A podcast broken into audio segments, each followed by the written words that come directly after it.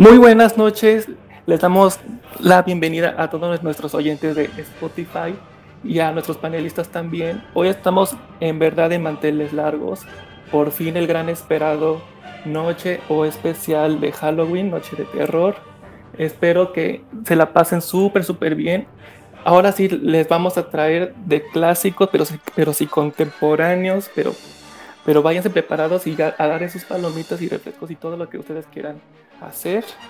Yo soy David Ramírez, ya saben que hay dos Davids y yo soy el al que le encanta Stephen King y, de por sí les, les adelanto este, que va a haber mucho Stephen King, así que si les gusta o no les gusta, ahora sí les va a enamorar. Vamos a saludar a todos los panelistas, a todos nuestros participantes. Este, Luis, ¿cómo estás? Buenas noches, buenos días, buenas tardes, depende de la hora que nos estén escuchando. Hola, ¿qué tal David? Buenas noches. Este, un saludo a todos los que nos están escuchando. Muy bien, gracias. En esta ocasión voy a presentar el libro de El Club de los Parricidas de los Parricidas de Ambrose Bierce. Por supuesto, un super clásico que seguramente nos va a encantar. Juan, adelante. Buenas noches. ¿Qué tal? Buenas noches. Un saludo para nosotros, un saludo para la gente que nos escucha. Yo voy a contar un cuento de, la, de, este, de Máximo Gorky. El cuento se llama La madre del monstruo. Órale. Seguramente va a estar súper, súper padre. Salvador, no te me vayas. ¿Cómo estás? Buenas noches. Buenas noches, David. Buenas noches a todos. Eh, yo en esta ocasión eh, voy a presentar El huésped de Amparo Dávida. Doña Amparo Dávida. Doña Amparo, claro que sí. Buenas noches, David 2. Cuéntanos qué nos vas a presentar. Hola, hola. Pues el día de hoy les voy a presentar un cuento de Becker que lleva por título El Monte de las Ánimas. Claro que sí, Tocayo va a estar súper genial. Entonces, este, Iván, tú y yo vamos a hacer algo muy especial. ¿Qué vamos a comentar, Iván? Muy buenas noches a toda la gente que nos está escuchando y siguiendo programa a programa. Hoy por fin traigo a uno de mis super pendientes, que es Stephen King. El gran maestro de terror. Y yo les adelanto que voy a comentar un relato dentro de un libro de él, que son relatos cortos, que mi relato se llama La estación de las lluvias, dentro de las pesadillas y alucinaciones 2.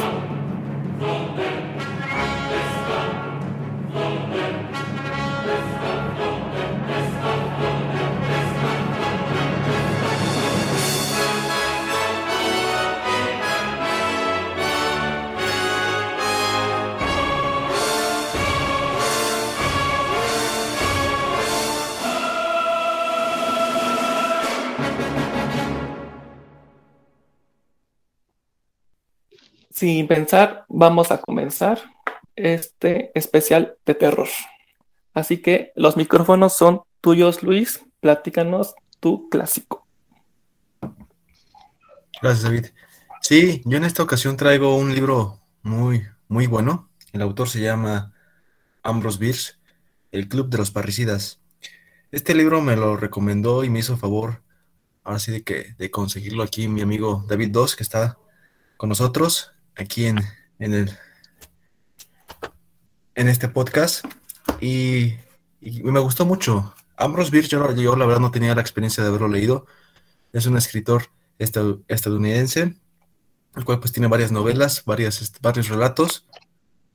Y prácticamente aquí es muy, muy, muy famoso porque Carlos Fuentes le hizo su libro con el título de Gringo Viejo. Supuestamente no se sabe no, exactamente dónde murió este Ambrose Bierce, pero él tuvo un viaje durante la Revolución Mexicana aquí, eh, creo que era por Chihuahua, donde se le, se le vio por última vez, ¿no? Unas cartas y cosas así. Y se cree que pues iba con unos rebeldes y, y desapareció, ya no se supo nada de él.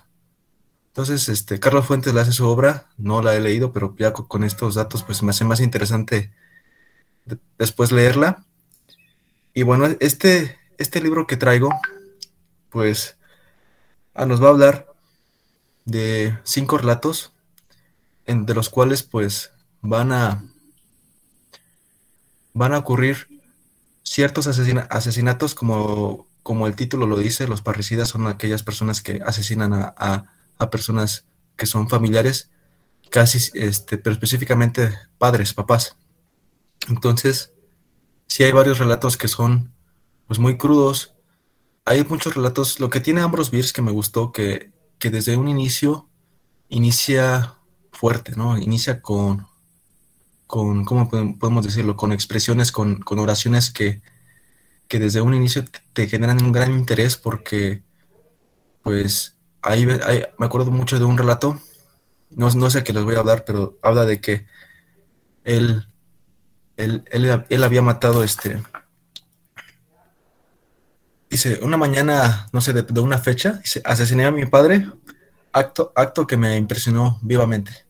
Entonces son cosas así que impactantes. Yo nunca había leído algo así, pero e, es, un tipo de terror, como digo, un poco más, este, pues, asesino, seriano, o sea, un, más, eh, más, más psicológico, ¿no? O sea, no, yo, yo me esperaba encontrar así como que algo más, este, fantasmal, o, pero no, la verdad es que el, relato que les traigo se llama aceite, aceite de perro.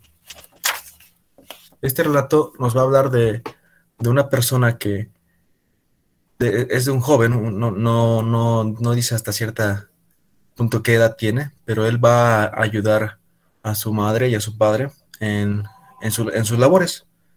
Su mamá tiene un trabajo clandestino en el cual pues se dedica a realizar, a, bueno, más que nada, a, como le dice él, este, a los, a los no, este, a los no queridos o, o sea, prácticamente que es, este, una partera, pues, pero de, de o sea, de, de, abortos, pues, ¿no? Prácticamente. Y es muy bueno porque, pues, él, la única función que tiene es de, de, en este, en este caso, pues recibir a los niños y tirarlos a un río. Y también le ayuda a su papá. A su papá tiene por encomienda tiene un negocio en el cual pues asesina perros, los mete en un caldero y hace un aceite, el cual pues es muy milagroso, ¿no? Que tiene muchas funciones y, y está coludido con unos médicos que pues, tienen la obligación prácticamente de recetarlo a los, a los enfermos para que ellos pues les compren siempre el aceite de perro. Él también tiene, ahí, ahí su función es llevarle los perros a, su papá para que pues él los asesine y los eche a un caldero. El, relato es bueno, el relato me gusta porque él, él se empieza a involucrar en estos negocios y a sí mismo también se empieza él a juzgar como que hace, me gusta mucho esa, esa, ese, ese pensamiento del personaje que, nos hace de, que, pues lo que sabe, sabe que está mal, o sea, los vecinos lo ven mal, y muchos sospechan de que su papá es el, es el, el asesino de todos esos perros y que está generando ese, ese aceite, ¿no? Eh, para, por, por, su bien propio. Y me gusta esta historia porque, porque pues ahí va, va, avanzando, la va hilando bien, la va desarrollando bien, la va este, caracterizando muy bien, los personajes, ese personaje va, avanzando muy bien, a pesar de que pues es, un relato, pues da mucho, da mucho para que uno se ponga a analizar esa historia. Entonces, ya dejando un, poco fuera el lado psicológico del personaje que, que les digo, desde un inicio lo va atormentando ya como sus labores pues son malas, pero él sin embargo pues está ayudando a sus papás. Él un día va va escapando de un policía que el policía cree que está ayudando a una, a una partera de abortos, entonces él se esconde en, el taller de su papá y ve que el caldero está, está hirviendo y tiene a, unos perros adentro. Y pues él decide, lleva, porque se, tenía que deshacer de un, de un bebé, lo, lo, arroja al caldero y pues dice, no, no creo que mi papá se dé cuenta o que distinga los huesos del perro con, los del niño. Pero después se da cuenta de que ese, e, el producto que salió de ese caldero, pues fue de mejor calidad que los que antes habían salido. Entonces, eso, e, eso generó a su padre pues una, un interés de que no sabía cómo había logrado esa calidad de, producto Sin embargo, él pues lo ve tan entusiasmado que él decide pues decirle la verdad que él había arrojado a un bebé este para que porque pues tenía que deshacerse de él. Ya aquí la historia como que pues avanza un poquito más, o sea, eh, de repente ellos pues tratan como que de tienen un comportamiento extraño los padres, eh, lo quitan de sus obligaciones y ellos mismos empiezan como que a competir y queriendo pues tener ese negocio y, la, esposa que no quería y luego el, papá que sí y, empiezan a discutir hasta que un día él van llegando de una asamblea y van a, porque hay muchas desapariciones, ¿no? No nada más ya empiezan a buscar este, los, los abortos, sino empiezan a, a, agarrar a niños, a personas. Ya empieza a descontrolarse eso tan, tanto que él, pues un día decide, pues llegan al, taller y él va, él decide dormir en el, en el, en el, establo, creo. Y hasta que de repente pues lo despierta un, sonido que, lo incomoda y va y, se acerca al, al, taller y se da cuenta de que su papá pues trae, este, está actuando muy, muy acelerado y de repente sale la, mamá con un cuchillo que es el que usaba para, para hacer los este, partos, abortos, y empieza a atacar al papá y el papá también lo, empieza, este, empieza a querer este, matarla, ahorcarla, ¿no? Dice ahí, con, dice, la arma de mi papá eran las manos este, desnudas.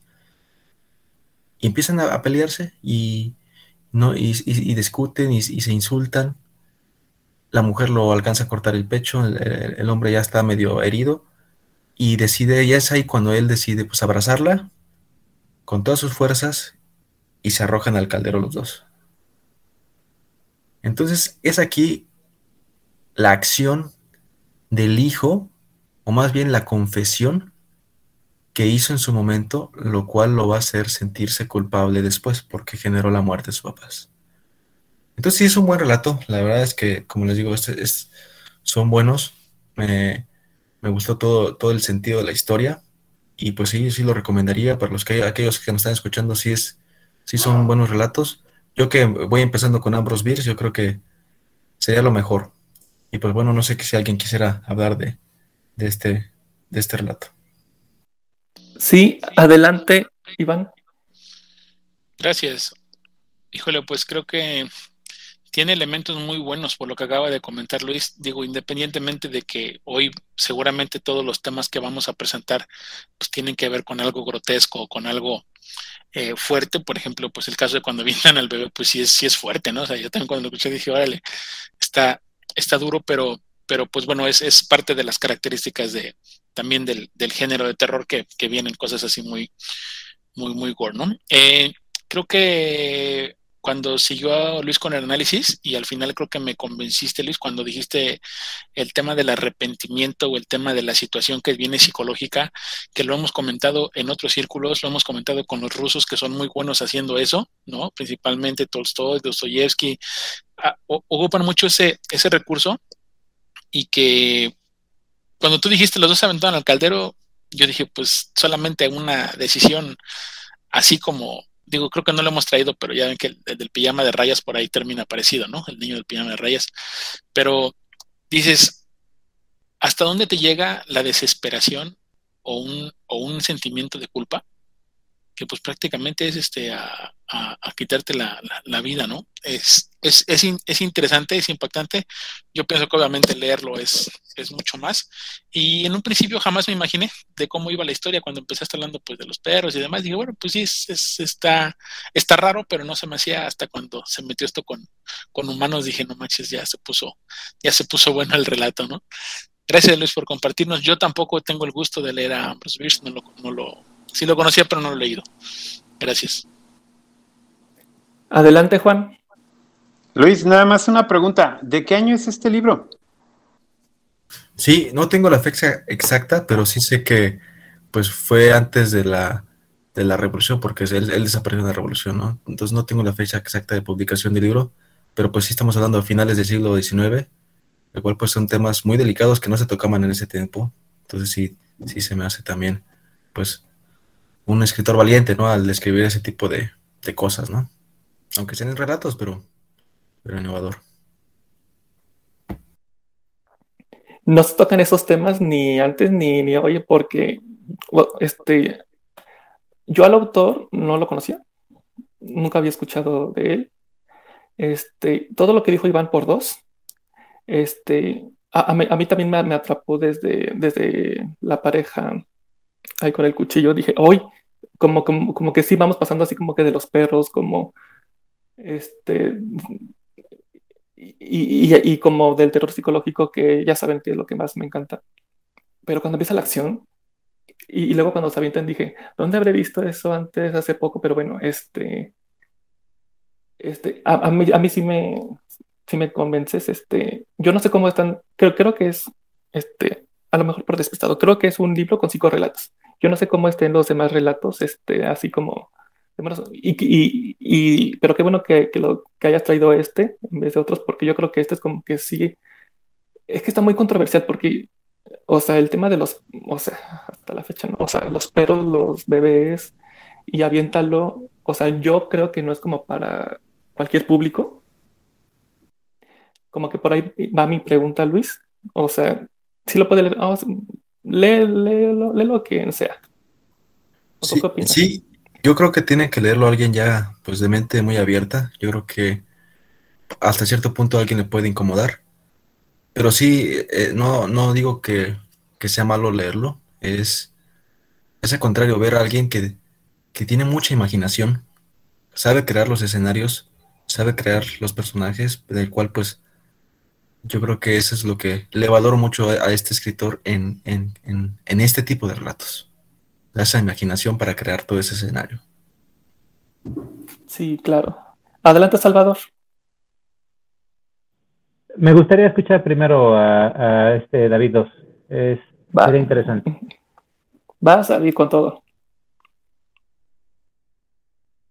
Ah, hola. Sí, bueno, me gustaría agregar que eh, en cuanto a la temática de todos estos relatos que se incluyen en, la antología que menciona Luis, eh, hay, varios relatos y hay de varias temáticas, pero justamente Aceite de Perro, que es el, cuento que nos presenta él, entra dentro del ciclo del clan de los parricidas, una serie de relatos donde eh, pues el tema es el parricidio, gente que mata a sus tíos, a sus padres, y de las formas más, pues ahora sí que viles y agresivas, ¿no? Hay un relato donde un chico pues amarra a uno de sus familiares y hace que un pues, lo envista hasta que muere, ¿no? Eh, ahí está bastante eh, grotesco los temas que toca y todo, pero me gustaría señalar que, por ejemplo, Ambrose Bierce, en, tanto en esta antología, tanto en toda su, este, pues todos sus cuentos son muy variados y son muy, muy innovadores, fíjense, porque están escritos este, por ahí de la segunda mitad del, del siglo XIX, ¿no? Él, eh, entonces, este, toca temas incluso como un poco, digamos, eh, místicos, porque gran parte de sus cuentos dan, este, ¿cómo decirlo?, dan pie a otras ficciones que por ejemplo, este, tal vez también Luis debe conocer, ¿no? El Rey Amarillo, por ejemplo, que es otra antología de cuentos. Toda, toda esa, este, eh, pues ficción de Ambrose Bierce dio lugar a otras ficciones de otros escritores y habla de temas desde zombies, aparecidos, e incluso tiene antologías de cuentos muy interesantes de la guerra civil de los Estados Unidos, ¿no? Y en todos este, sus cuentos, eso sí, sean de índole sobrenatural, grotesca o incluso realista como estos de la guerra civil, siempre lo que caracteriza a Ambrose Bierce es su sentido del humor. Él es muy, muy, muy, muy sarcástico, ¿no? Así, extremadamente sarcástico. era un escritor que, se, fuese el tema que tocara, siempre andaba haciendo ahí unos chistecillos de humor negro, ¿no? Justamente este, este, esta antología del clan de los parricidas, todos los cuentos tienen ese aire de cinismo por parte de los protagonistas que los narran, ¿no? te cuentan así asesinatos pues bastante grotescos, como ya les había dicho, de una forma pues bastante este, pues, cínica, ¿no? Y, y pues sí, muy buen cuento, Luis. Qué bueno que te gustó. Ven, aparte de que este es un especial de terror, ahora ya nos arrojaron un nuevo término, esto es mucha cultura. Este, sí, Salvador, algo querías decir.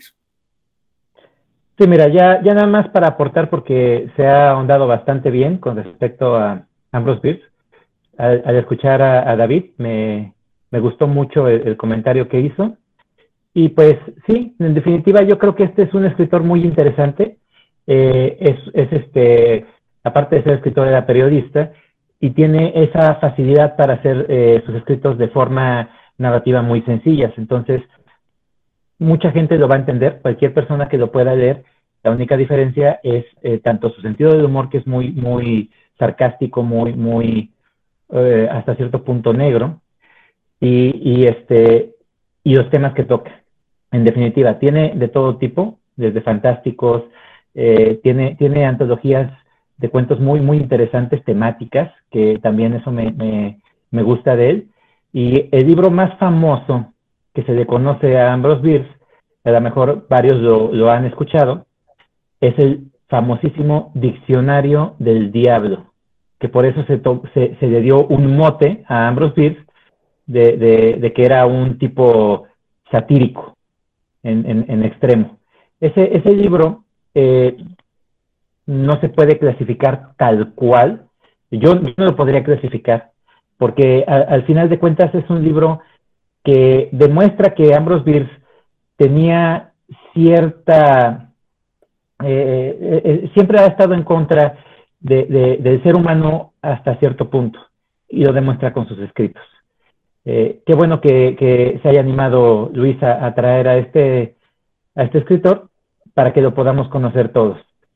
Claro, es un, es un buen libro.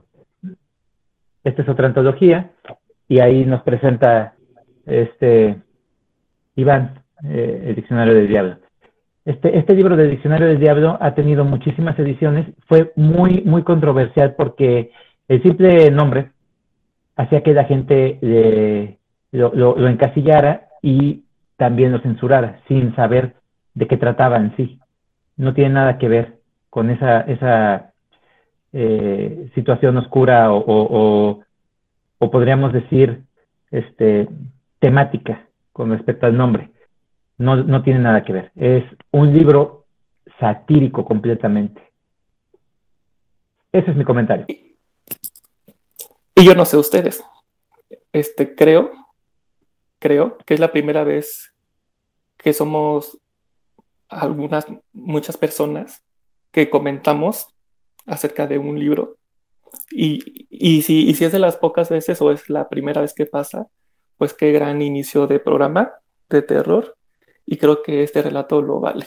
Así que gracias Luis y mira todo lo que sacamos, ya, ya no sabemos qué más decir. Este, y continuamos el programa con el relato de Juan. Hola, ¿qué tal? Buenas noches. Mi cuento se llama La madre del monstruo, es de Máximo Gorky.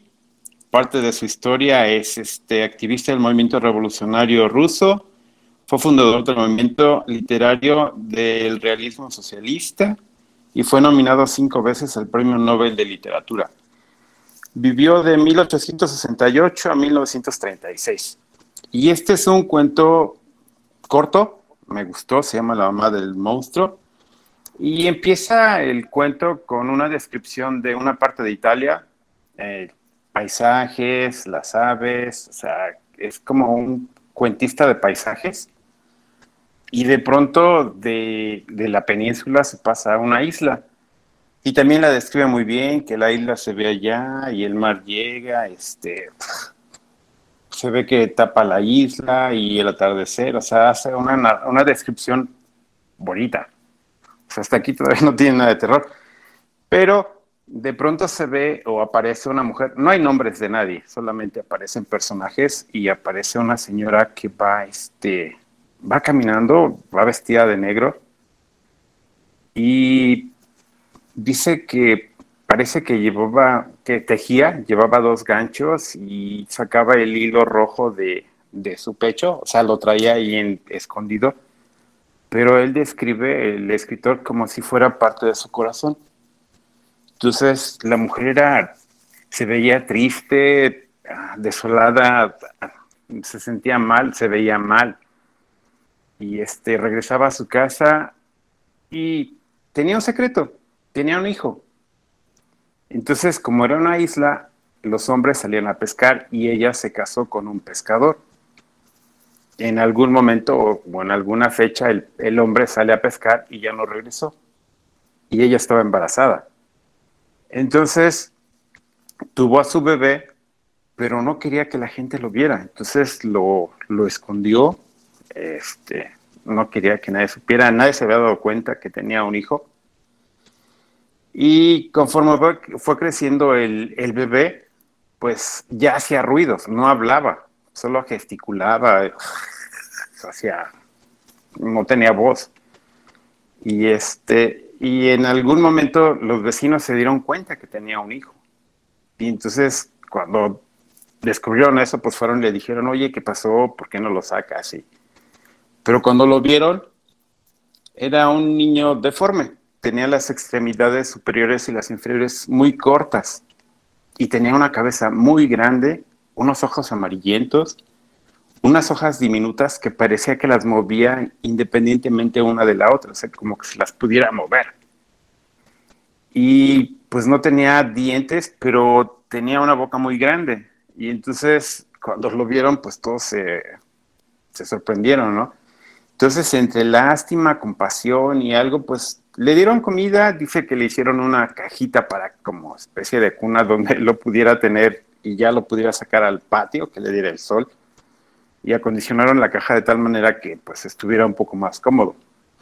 Y entonces la señora pues se iba a trabajar, pero todo lo que ganaba en el trabajo se lo gastaba en darle de comer al, a su hijo. Comía mucho. Y entonces los vecinos dice que también iban, se compadecían de, de, la señora y pues iban y le daban de comer, ¿no? Y entonces el niño es, abría la boca, ¿no? Así como, ahí te va un pedazo de lechuga o lo que fuera, ¿no? Y el niño devoraba lo que comía. Y entonces dice la señora que pues se sentía mal porque pues lo que ganaba era nada más para mantener al hijo. Y los vecinos le dijeron, oye, ¿por qué no vas a la iglesia? Dice, te paras afuera, extiendes la mano y enseñas a tu hijo, a lo mejor y te da la gente dinero. Y ella dice, no, no quiero hacer eso, o sea, no quiero dar compasión. Y entonces le dijeron, bueno, ¿por qué no lo llevas a un orferinato? Y dice, ya no, porque es mi hijo. Y como la historia es en Italia, este, los personajes decían, no, pues es que la Madonna te va a perdonar. Y la señora decía, bueno, pero ¿por qué me va a perdonar si me está castigando como si hubiera cometido un gran pecado? Pero yo no hice nada. Y entonces sigue la historia y este tenía la señora era todavía era guapa, tenía este la cara de tristeza, pero era guapa y entonces tenía muchos pretendientes y solo uno fue el, pues los demás eran pretendientes, pero nadie le dijo nada. Entonces había uno que sí fue y le dijo, sabes que yo sí quiero casarme contigo o quiero tener una familia contigo. Y él le dijo, no, no quiero. Y le decía él, pero ¿por qué no? O sea, se enojó y dijo, pero ¿por qué no? Si yo te estoy ofreciendo, pues que vivamos juntos, te ayudo, lo que sea.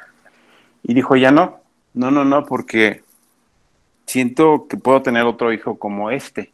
Y no quiero que pase eso, o sea, no quiero castigar a otro hijo. Entonces le dijo que no. Y pues el hombre se sintió mal, se enojó, se fue y nunca volvió.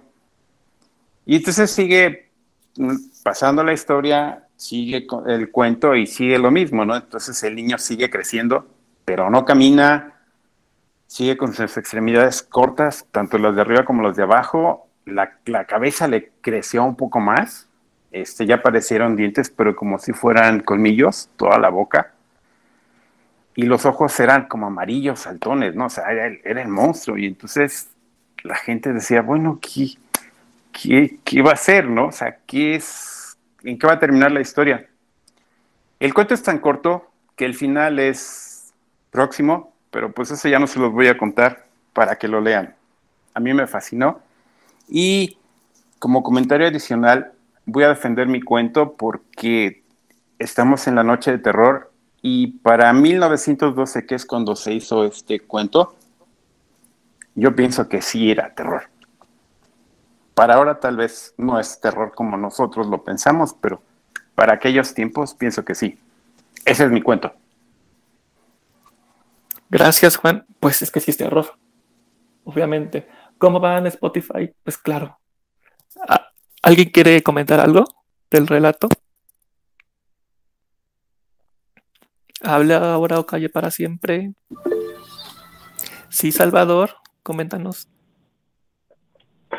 Yo estoy de acuerdo. Considero que sí es eh, un relato que, que, viene a, a tema, porque lo importante de este tipo de historias es, en definitiva, la ambientación. Y al momento de hacer la descripción y ver todo lo que se suscita con respecto a esta criatura, definitivamente tiene esa carga y eh, esa, esa, ese terror psicológico que nosotros tanto buscamos en este tipo de relatos. La misma descripción eh, lo hace, logra ese tipo de cometidos. Entonces, estoy muy de acuerdo con que se presente esta obra de, de Gorky en este especial de terror. Ah, a mí eh, yo no conocía el, el, cuento y aunque ya había oído hablar antes, hablar del escritor, pues nunca había podido leer nada de él, pero se me hace curioso que se parece mucho, mucho, hasta en el título, a un cuento de Guy de Maupassant que se llama La Madre de los Monstruos. Es casi, casi la misma temática. O sea, una mujer que tiene hijos deformes. Nada más que en el cuento de Maupassant se narra que pues la señora se lo hacía a propósito poniéndose fajas justamente para tener hijos deformes y luego venderlos, traficar con ellos. Fíjense, qué curioso, ¿no? Bueno, a mí se me hace bastante curioso el símil que existe entre los cuentos. Y sí, y sí. Sí, estamos todos de acuerdo. Ya, ya que David este, acabó con, con este relato. El micrófono es tuyo, David, el gran regreso. Así que muchas expectativas contigo. Adelante con tu comentario de terror. Ah, bueno, bueno, bueno, pues este, miren, el cuento que les traigo el día de hoy es pues de un autor español más o menos clásico, creo yo, eh, Gustavo Adolfo Becker, ¿no? Eh, representante del romanticismo o dicen algunos, vivió 6 a 1870 y este es muy conocido por su libro de rimas y leyendas, ¿no? Él fue un poeta este que es bastante conocido, me parece, y el cuento de hoy pues es justamente una leyenda que eh, también va muy muy ad hoc, creo, con el con las fechas porque está ambientada en Día de Muertos, ¿no? Y bueno, el, cuento empieza con un narrador que pues no se dice el nombre, pero pues presumiblemente sea el mismo Gustavo Adolfo Becker, que nos dice que un día las campanadas de la iglesia no lo dejan dormir y poco a poco empieza a recordar una leyenda que había escuchado recientemente, ¿no? Entonces este narrador pues se levanta y al no poder dormir comienza a escribir la leyenda, ¿no? Una historia que trata acerca de, dos personas, dos nobles españoles de la ciudad de Soria, Alonso y este, ay, y, este, la, su, una pariente suya, que ahorita se me fue el nombre, pero lo puedo investigar.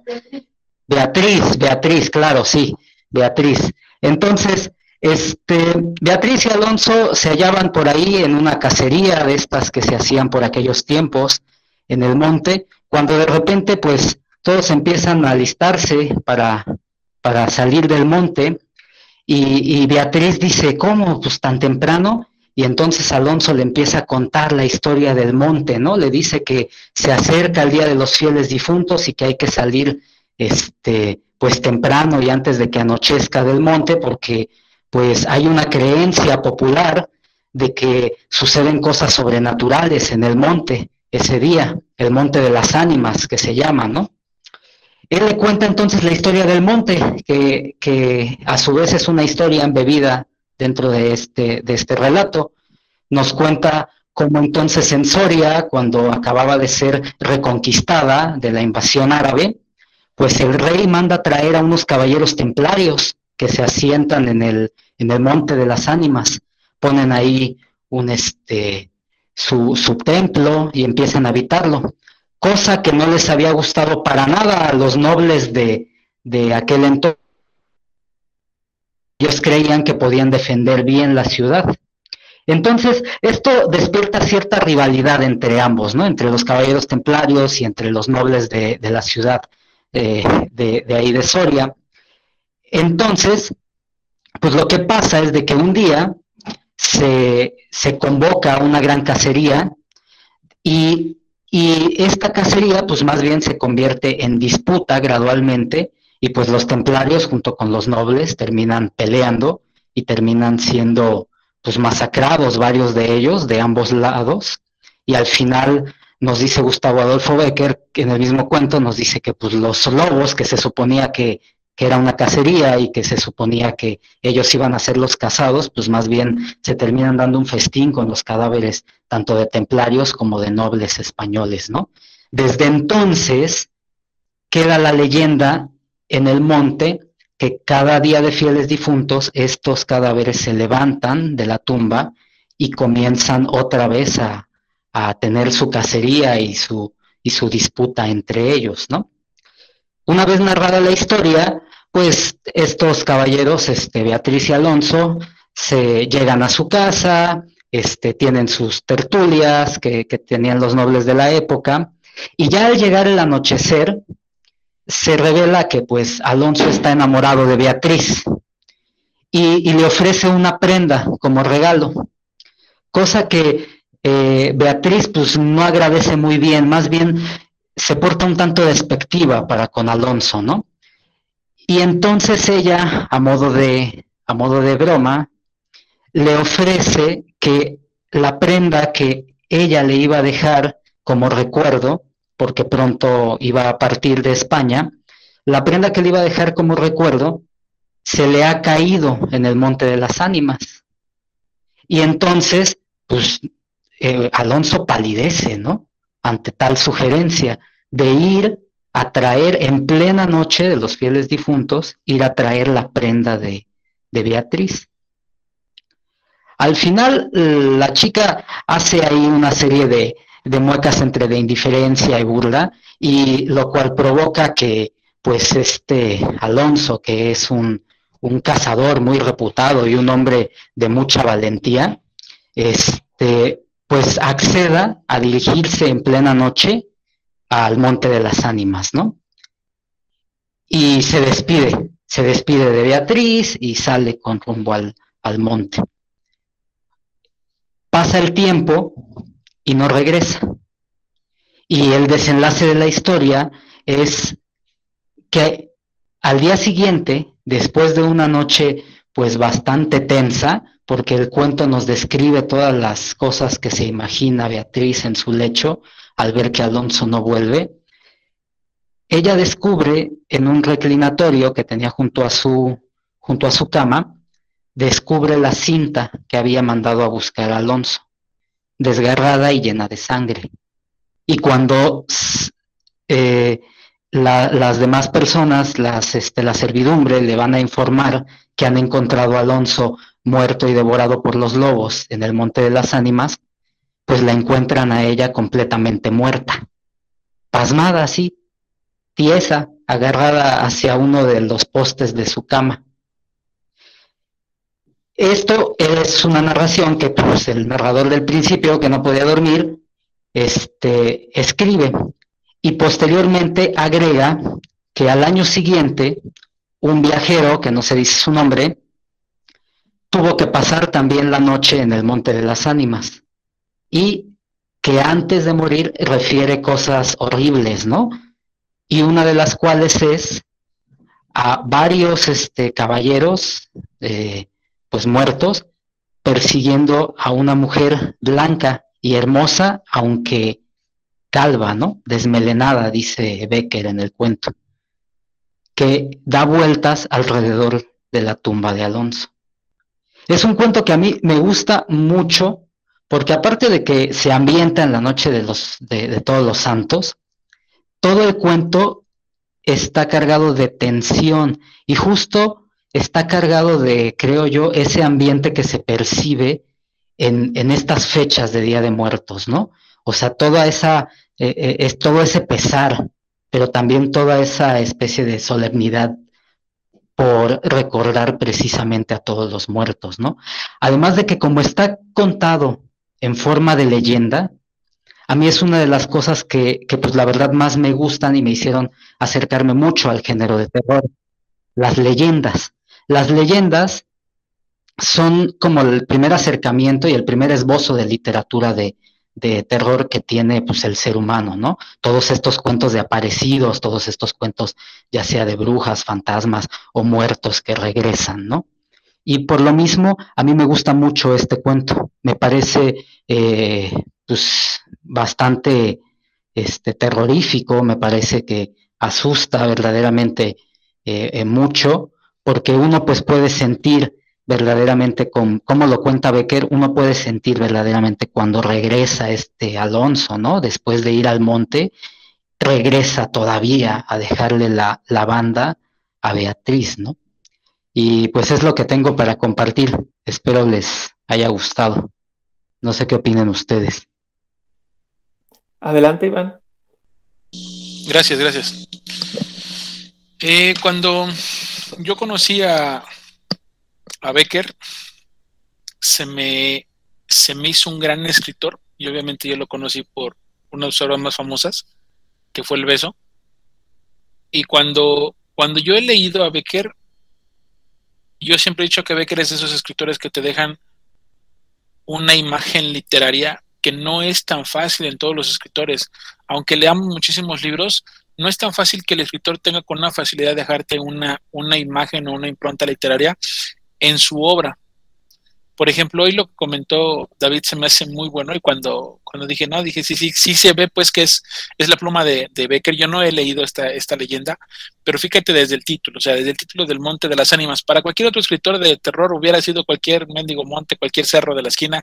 Para él es el Monte de las Ánimas, lo ambienta en un, en un día de, de los, de los difuntos.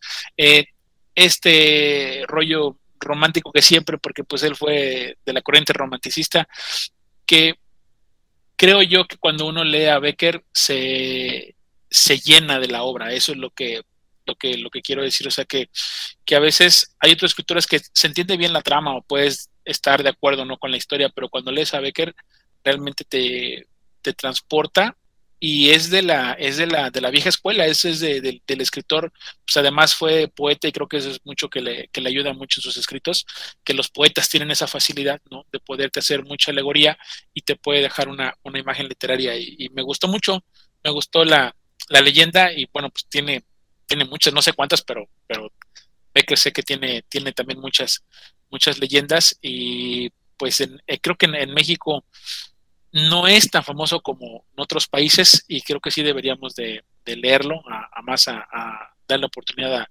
Adolfo Becker.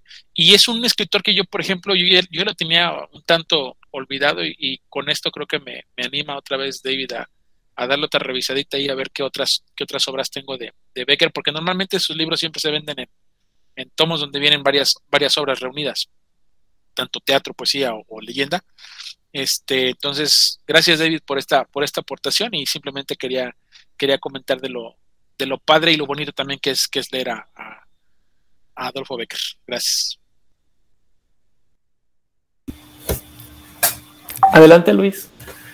Sí, igual también comentar. Yo este escritor también no lo, no lo he leído. Sin embargo, pues ahorita como lo presenta David sí me causa interés. El hablar de leyendas, pues también México lo tiene mucho, ¿no? Pero en este caso, pues, y me, atrae mucho el, sentido que también, como, como dice Iván, le mete el romanticismo, le mete como que ese misterio, ese, esa, esa ambientación, este, pues, terrorífica, ¿no? Al final ambientada en una fecha que para ellos consideran, pues, pues de terror. Me, me, gusta, me gusta, me gusta el relato. Yo creo que, pues, gracias David por, por compartirlo.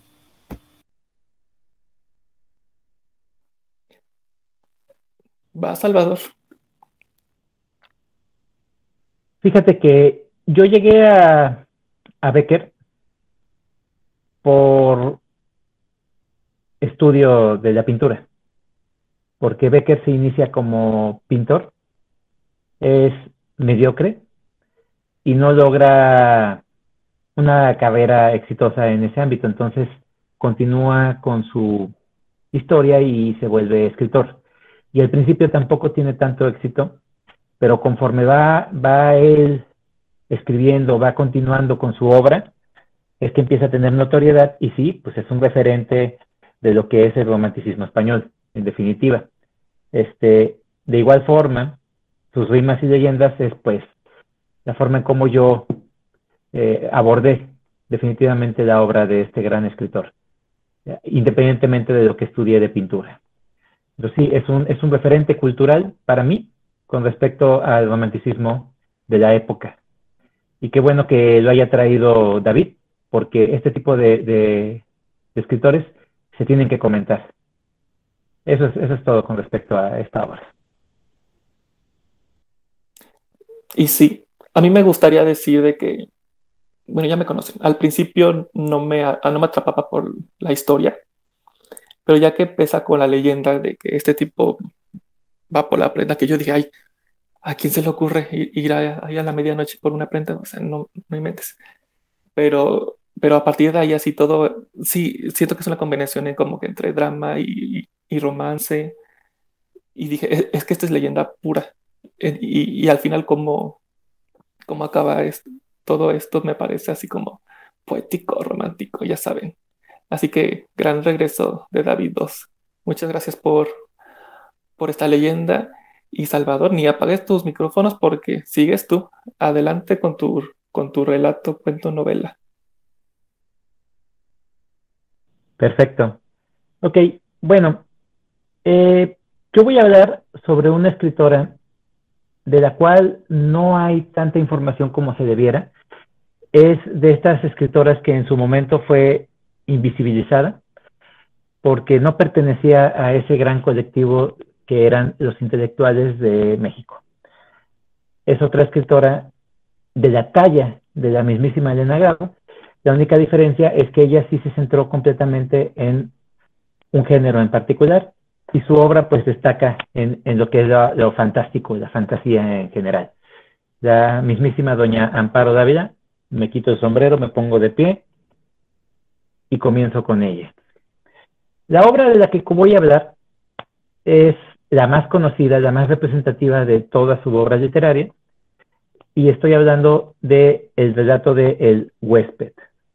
Este relato en su momento fue comparado eh, en, demasía con lo que logró el mismísimo Julio Cortázar con su relato de, de, Casa este, Tomada, creo que, es, creo que se llama así, por más que nada la ambientación. Y es algo de lo que este tipo de relatos, los relatos de terror, tienen que llegar, llegar a lograr. Esa, esa, esa ambientación que, que, a ti te, te, te centren en, en, esos este, escenarios tan lúgubres, tan, eh, en la desesperación, en, en la psicosis, eh, en la, oscuridad que están tratando de, de, narrar, es parte de lo que considero yo que tiene que tener un buen relato de terror.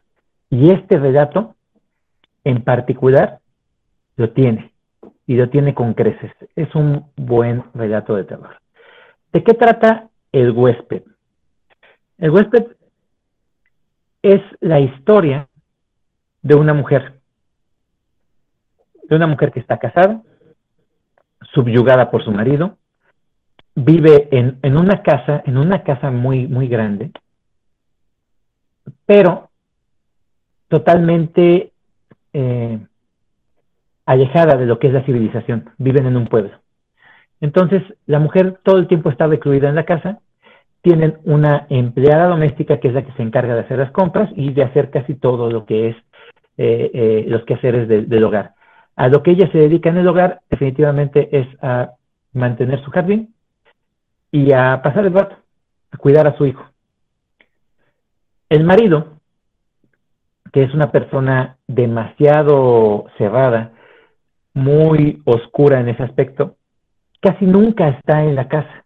El cuate se la pasa saliendo argumentando que todo el tiempo está trabajando. Pero da la casualidad de que tampoco llega a dormir. Llega cuando quiere y está el tiempo que quiere. Entonces la mujer se va amargando, se va haciendo eh, más oscura, va estando muerta en vida.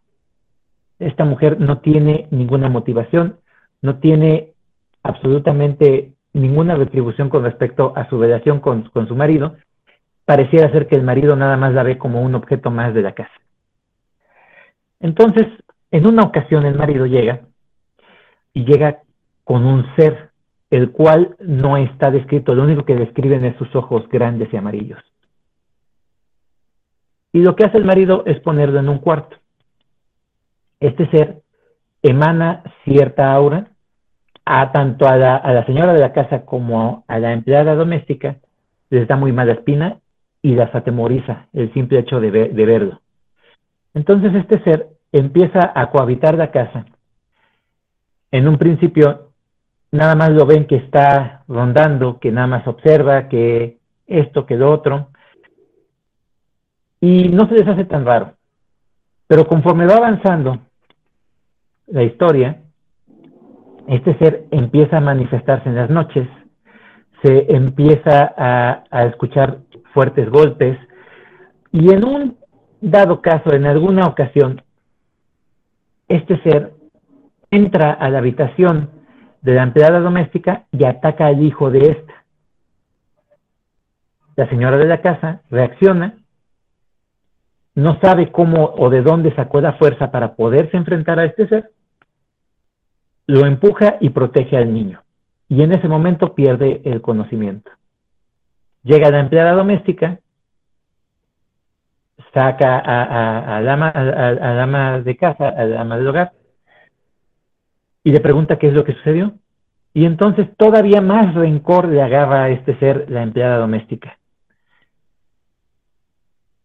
Le dicen, la, la, esposa le dice a su esposo, oye, yo no quiero que esté aquí esta, este, esta bestia, este, este ser, por favor, llévatelo. Y entonces, con toda la sutil, sutileza, este, este, este hombre le dice, es que tú estás loca, mujer. Nada más estás haciendo más grande esto. Ni siquiera hace nada. Él nada más está en su cuartito. Tú te imaginas cosas. Estás loca, mujer. Déjalo en paz porque esa es mi voluntad. Y es que al hombre, hasta cierto punto, le parece hasta gracioso y reconfortante que esté ahí esa, esa, ese ser vivo. El cuate le avisa a su mujer que va a salir por trabajo y que se va a tardar, podría decirse, 20 días. Entonces, en esos 20 días, tanto la, la ama de casa como que la empleada doméstica empiezan a fraguar un plan para poderse librar de este ente. Y hasta ahí les voy a contar. Me gusta mucho cómo Amparo Dávila juega con las emociones. En, todo momento, la, narradora es la, esposa, es la personaje principal. Entonces, hay partes de la narrativa en que la personaje principal está comentando algún pensamiento y de repente lo corta y la narrativa continúa. Y eso hace que hasta cierto punto juegue con esta narrativa que te plantea Amparo la vida y con este ambiente tan eh, lúgubre que llega a encerrar en esta casa con respecto a las personas y al ente, a la convivencia que están teniendo. La evolución de, esta, de este ser vivo como lo va narrando la vida, desde un ser que nada más está ahí hasta algo más activo, también es muy interesante. El ambiente completamente lúgubre, oscuro, la, la, forma en cómo la mujer va perdiendo poco a poco la cordura, porque hasta cierto punto duda de ella, ella empieza a dudar de ella misma. Y aparte, ese ambiente en un principio tan estéril que es la vida de la personaje principal, todo esto lo engloba el relato de Amparo Dávila. En definitiva, es una escritora que utiliza todos los recursos literarios para poderte contar una historia de terror, y también mete un mensaje que en esta, en esta situación es un mensaje social, una crítica completamente a cómo se vive en ese momento en el que el machismo de ciertas personas rompían completamente a la mujer y la dejaban en esa situación de que ellas nada más se dedicaban completamente al hogar. Entonces, este, este relato que les, estoy comentando, para mí tiene todos los elementos para ser un buen relato de terror. Y eso es lo que les traigo a ustedes en esta ocasión. ¿Cómo ven? A mí me gustaría decir de que el simple hecho del ente o este ser, o sea, ya causa, ya causa miedo, ya causa como conflicto así de que el solo saber así de, esos ojos te hace, pensar muchas cosas. También la, incertidumbre al principio, ¿no? De, del hombre que, cuando, que cuando quiera, que así que, que la deja por, muchos días y, está ahí como que, bueno, sola, aparentemente. Este, sí, sí causa miedo. A, ver, corrígeme. Creo que este libro ya lo he escuchado mucho. Es de pasta dura, como blanco y negro. Tiene como ramificaciones, no sé si por abajo, por arriba. Creo, que es esa portada. Sí, eh, esa edición es muy bonita. Eh, esas ilustraciones que tú hablas es de Santiago Caruso y la edición es del Fondo de Cultura Económica, de Pastadura. Hay, eh, yo por ejemplo tengo esa edición y tengo las, eh, los relatos, este, eh, cuentos completos de Amparo Dávila, también del Fondo de Cultura. tengo los dos, los dos este, presentaciones.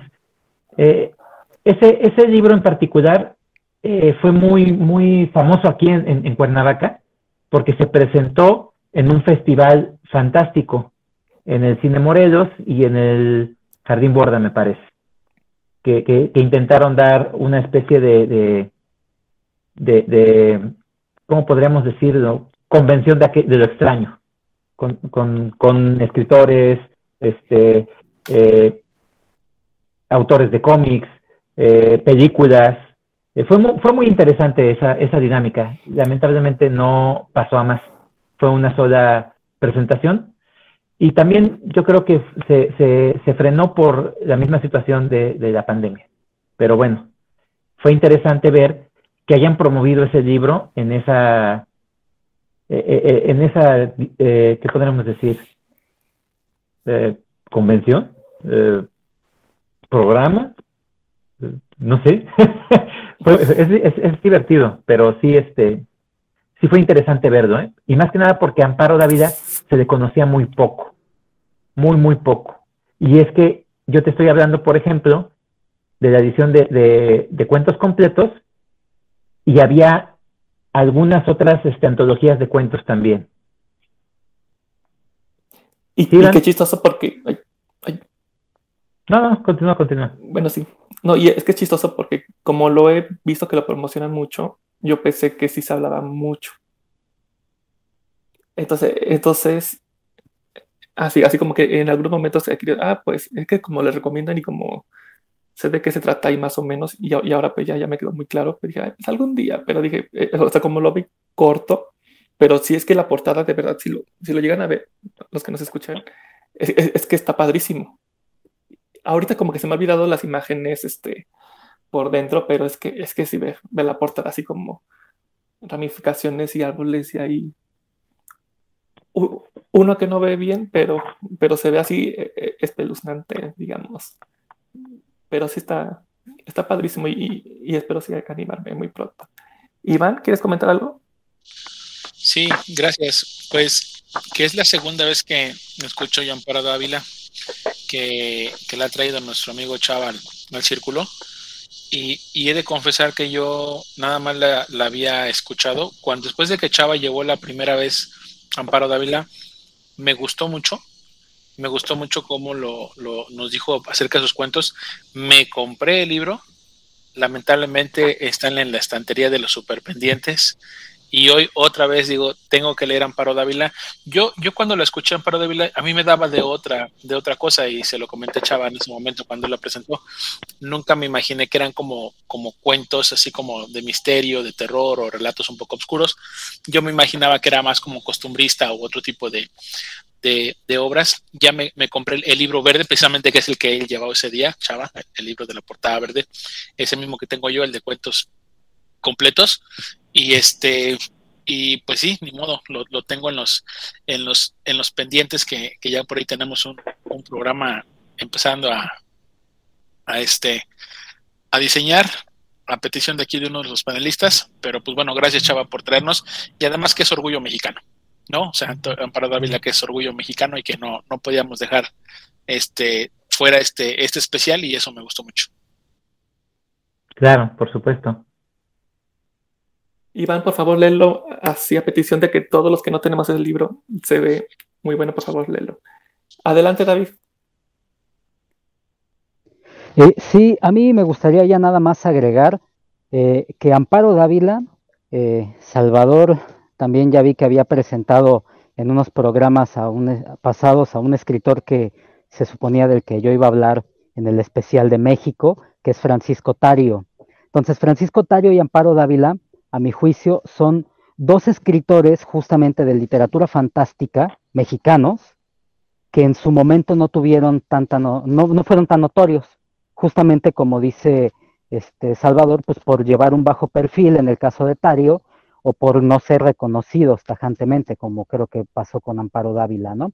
Y, me gustaría rescatar que ambos autores, eh, ya ahorita ya escuchan hablar del huésped y no sé qué, cuento haya presentado este eh, Salvador en el caso de Tario, pero me gustaría añadir que pues, ambos autores se caracterizan por tener elementos fantásticos en su obra y que llegan a causar miedo incluso, pero que también llegan a abordar otro tipo de, temas un poquito más, este, más profundos, ¿no? En el caso del cuento del huésped, pues llega a tocarse el tema del, machismo, ¿no? De la opresión hacia la mujer. Tiene también Amparo Dávila otro cuento este, que se llama Un boleto hacia ninguna parte, ¿no? Donde se toca el tema de la ansiedad de alguna manera. Y Tario, pues también ni se diga, ¿no? Un, bagaje literario donde se habla de temas este, tan profundos como pues la, este, la opresión y eh, eh, la metamorfosis de la identidad, etcétera, etcétera, ¿no? Muy buen libro, muy buen cuento, Salvador. Bien, entonces, sí, podríamos hacer un especial nada más de esos autores y, y no acabaríamos. Pero bueno, es una, es una buena recomendación. Yo, yo espero que, alguien de, nuestros panelistas se anime y pueda conocer a estos grandes escritores mexicanos. Porque México tiene muy buenos referentes culturales, muy buenos exponentes de la literatura, y sí habría que expandir nuestros horizontes con respecto a la literatura tanto fantástica como oscura. ¿Alguien más? A mí me gustaría, algo que dijo David, es que aunque esto sea un especial de terror, creo que cada relato hasta ahorita abarca otros temas. Cada, cada cuento, cada leyenda, con su, así, como temas muy importantes en, la actualidad y así, y eso me parece muy interesante porque aparte de que nos estamos espantando, estamos tocando temas muy fuertes, ¿no? Eso es algo muy interesante. Y, por, y bueno, vamos a acabar con el mismo autor, Iván y yo. ¿Qué, se podía esperar? Este, vamos a cerrar con el gran maestro del terror, que casi lo llama todo el mundo, pero, pero, pero vamos viendo, ¿no? En mi caso, ¿no? Pues así quieres que terror, terror, pues vamos viendo.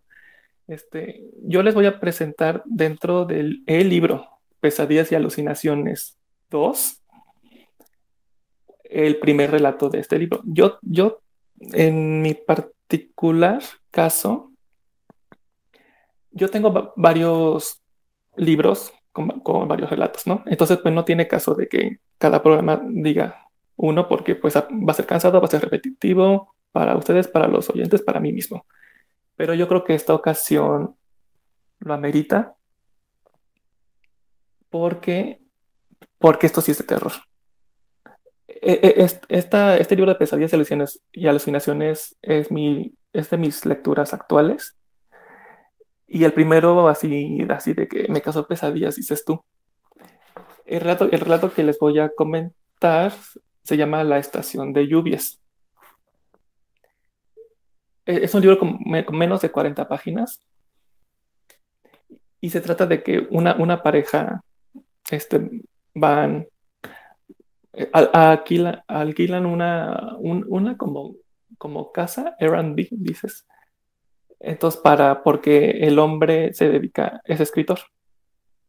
Entonces en el pueblo se detienen, así, este, el, que es el dueño de la casa, y le dicen, ya lo estábamos esperando, pero esto es lo que sucede. Hoy que es 17 de junio, cada siete años, este, pasa algo.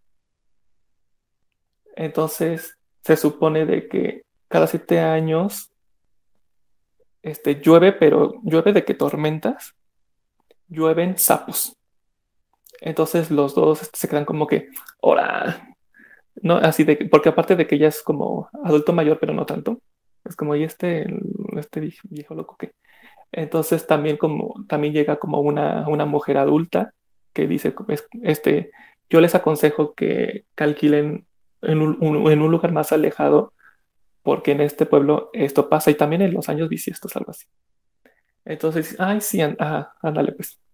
Entonces van a comer a un restaurante ahí cerca. Entonces, de lo que comen, ven como los vecinos empiezan a cerrar puertas, ventanas, cierran los locales, hasta, hasta que se convierte en un pueblo fantasma, así. toque de queda, dices. Entonces, pues se les hace raro, pero pues como que hasta ahí. Entonces cuando se van a dormir, escuchan el primer golpe, pero un, pero un golpe como de una roca en el techo, así de que tras. Entonces lo primero que piensan es, alguien se metió a robar. Ve a ver. Y de repente como que más ruidos, pero como en diferentes partes de la casa.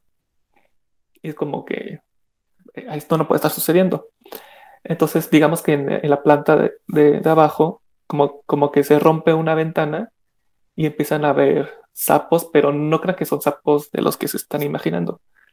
Este, son sapos más grandes de lo normal, negros, con garras y, y en vez de dientes, así ya saben cómo, así, todos afilados, pero, pero así, y aparte unos sapos, este, como grasosos, así aguados, así asquerosos, te lo, te lo lo describe Stephen King de una manera muy, grotesca.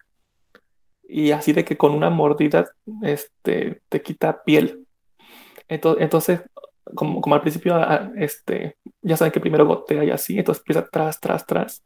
Entonces empiezan a volver esta pareja así de que a, sobrevivir, porque obviamente pues no cerraron ventanas, o sea, solamente con el seguro, ¿no? pero, pero aparte todos los vecinos tenían tapadas las ventanas y puertas con, con, maderas y así, lo más fuerte que se pueda. Y entonces hay un momento de que hay una, una pila, una pila inmensa, una bola inmensa de sapos que, este, que, van, que van a interrumpir la casa de los protagonistas. Entonces es este, la pareja contra los sapos, ¿no? y, es, es, así como miedo con acción. Yo, yo tengo entendido de que hay algunas personas que le da miedo incluso las ranas, los sapos chiquititos. Este, digo, yo, yo no, y a mí que no me dan miedo, este, sí se me hizo, se me hizo, se me hizo como que muy grotesco, muy, muy grotesco. Este, si, si hay, este, si ustedes me dicen, les cuento el final, pero sí les puedo decir de, sea, lo que sea el final de estos dos, las calles están repletas de sapos. Imagínense que en vez de nieve, ya saben que, allá en Estados Unidos, así como hay metros y metros de nieve, que sean sapos. Entonces lo que todos hacen es de esas máquinas de, nieve que ya que, hemos visto, recolectar sapos y, ver cómo este, descuartizan a los sapos este, y tienen muchos instrumentos muchas herramientas para, por los que siguen todavía como medio respirando y, y así como, ya saben, cavar este sapos y entonces, entonces, entonces este, me parece, no, no sé, muy grotesco porque imagínense así, este, ya sabes que esto va a pasar cada 7 años y proteges tu casa. Afortunadamente estás bien, estás vivo y lo que sea, y, pero, pero tienes que, que recolectar los sapos, los, los sapos muertos. ¿Con, ¿Con qué? Pues quién sabe y, y si es que si llega a estar uno vivo así que te muerda de repente, es como, como no, no sé, no sé, se me así de que yo no sé qué haría. Así, porque digo, a, a mí ni me asustan los sapos, pero esos, de que con garras y con colmillos y todos afilados, me, me parece así, ay, no, no, no sé. Entonces, ya sabes cómo es Stephen King, ¿no? Pero siento de que en su, no sé, en su fantasía de terror, lo escribe de una manera de que es que sí puede pasar. Y aparte como es una vez cada siete años, es como, no sé, suena muy loco, ya lo sé.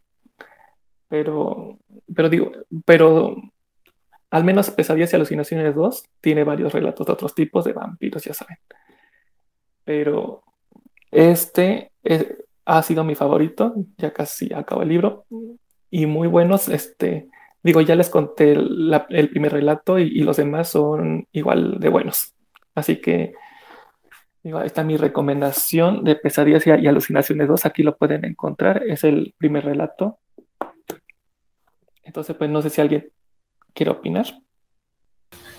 Fíjate que este relato me gusta. El simple hecho de, meter una, bestia desconocida, pero de, que te la pongan en otro escenario, pues se me hace muy interesante. El simple hecho de, como dices tú, los sapos, como que son los sapos, este, pues grotescos, que son, este, molestan a, la vista, ¿no? Que es, que, que causan repulsión.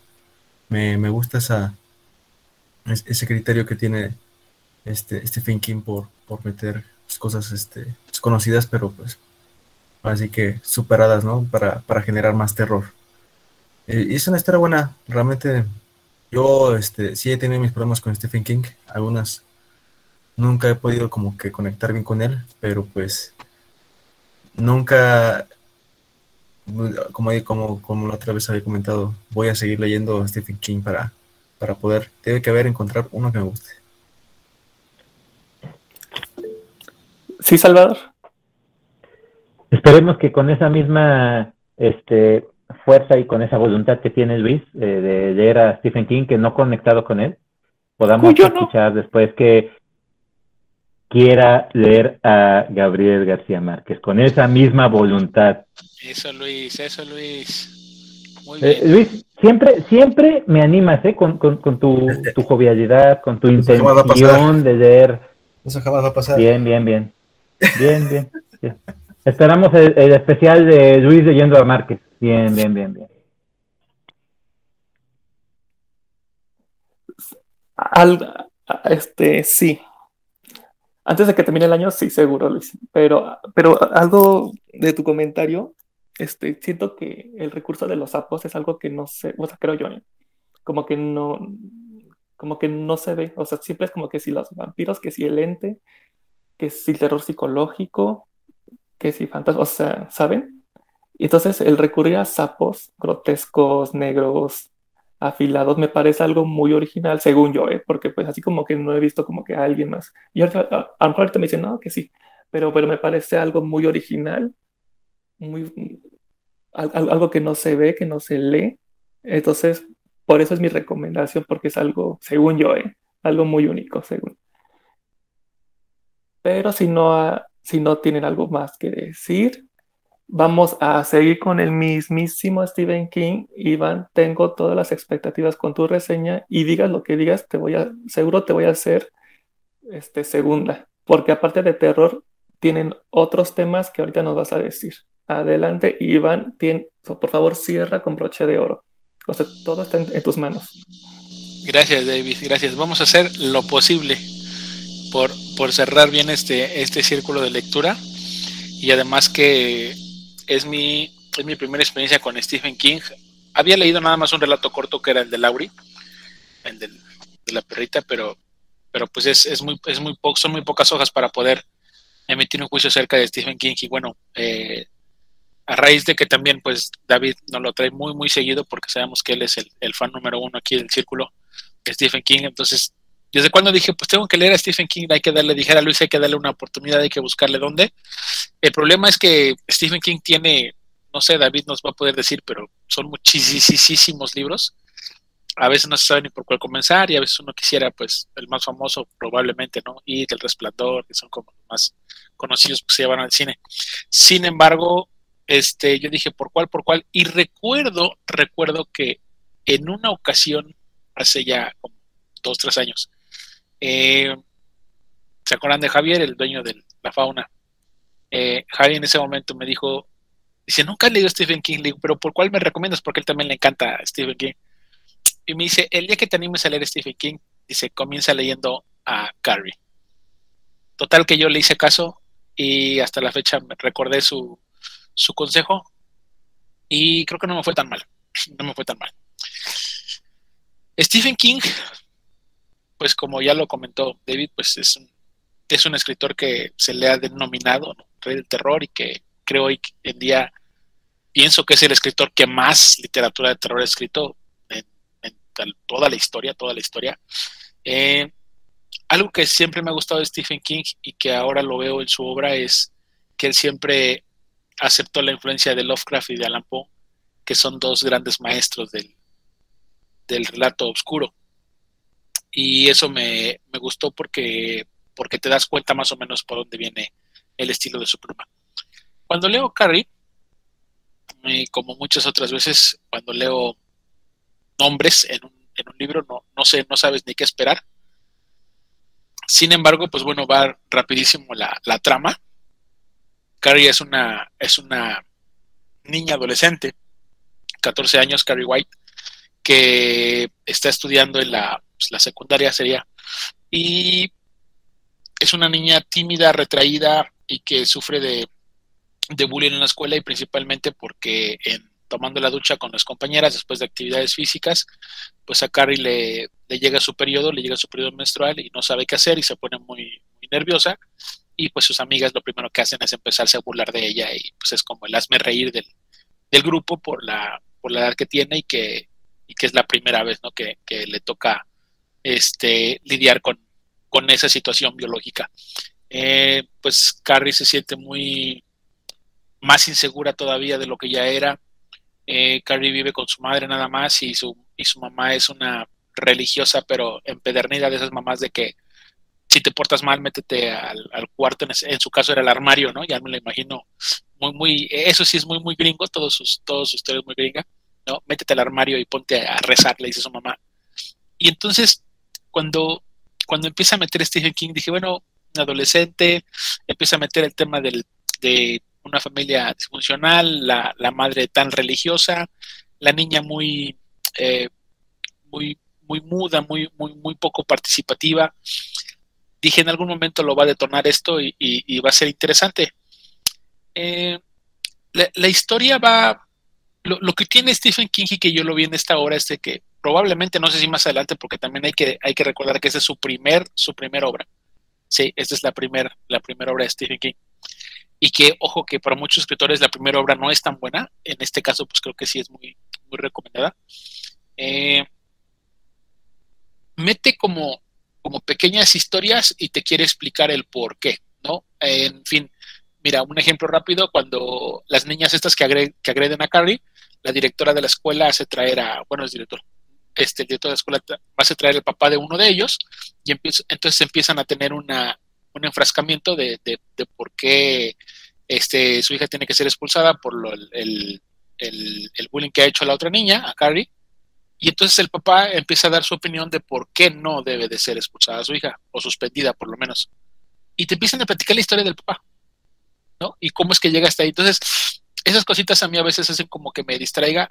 La ventaja que tiene Stephen King es que le encuentra como un como un por qué, ¿no? O sea, o sea, sí lo tenía que decir por esto y te, y te pone un puntito ahí y dices, bueno, o sea, si no me lo hubieras dicho tampoco no hubiera estado tan, tan malo, pero, pero está bien, ¿no? Se lo agradeces. Y como en dos o tres ocasiones lo hace dentro de la, de la obra que los personajes que no son los principales, pues te, trata de meter como la, como la historia de por qué, de por qué llegan ahí. Eh, la historia avanza y cada vez pues, pues Carrie se siente eh, con miedo de ir a la escuela. Hay una chica por ahí que es su, más o menos su amiga, que no se sabe hasta cierto punto si es su amiga o no es su amiga, eh, porque no sabe si en algún momento la va a traicionar.